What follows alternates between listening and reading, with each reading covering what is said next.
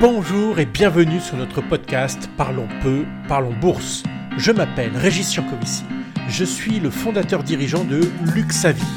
Nous sommes spécialisés dans le conseil et la gestion en ETF, ces produits indiciels qui connaissent un succès planétaire croissant depuis plus de 30 ans.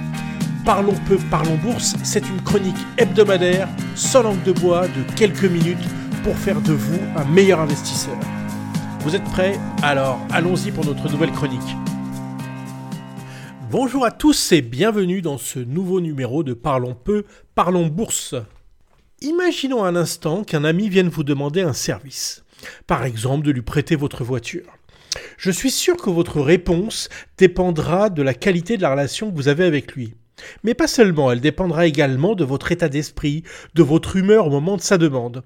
Si par exemple vous venez de vous fâcher avec votre boss, ou si votre voiture est neuve, vous serez sans doute moins enclin à lui rendre service. Il faut avoir conscience, et c'est un point très important, qu'avec les marchés, c'est un peu la même chose. Contrairement à ce qu'on peut croire, la réaction de la bourse ne dépend pas seulement de la nouvelle information qui lui arrive, mais également, et parfois plus, de la situation des marchés au préalable. Concernant la guerre en Ukraine, il est clair que l'impact serait négatif, mais pas forcément durable comme nous l'expliquions il y a une quinzaine de jours. Je vous rappelle que le PIB de la Russie ne représente que 2% du PIB mondial et que celui de l'Ukraine 15 fois moins. Mais il y a deux problèmes. Le premier est que l'augmentation du prix des hydrocarbures va agir comme un puissant mécanisme de partage des sanctions contre la Russie à une grande partie de la planète. Déjà, le pétrole progresse de plus de 30%. Cette hausse agit d'une part comme un impôt sur les consommateurs et réduit leur pouvoir d'achat, mais également comme un facteur aggravant l'inflation qui n'en avait pas besoin compte tenu des tensions déjà à l'œuvre. Moins de croissance, plus d'inflation, ça porte un nom, ça s'appelle la stagflation.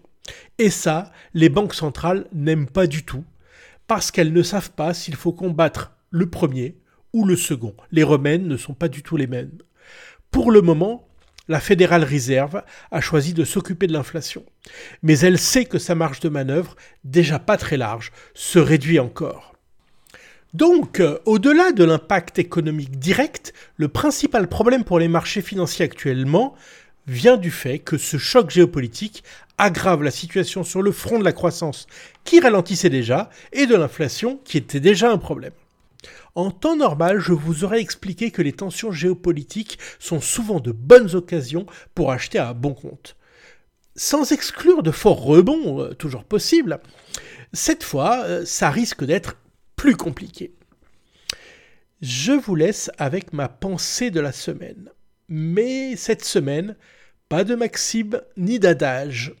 Ma pensée se dirige simplement vers tous ceux qui souffrent à cause de l'inaction des uns et des actions de l'autre. Allez, je vous dis à mercredi prochain.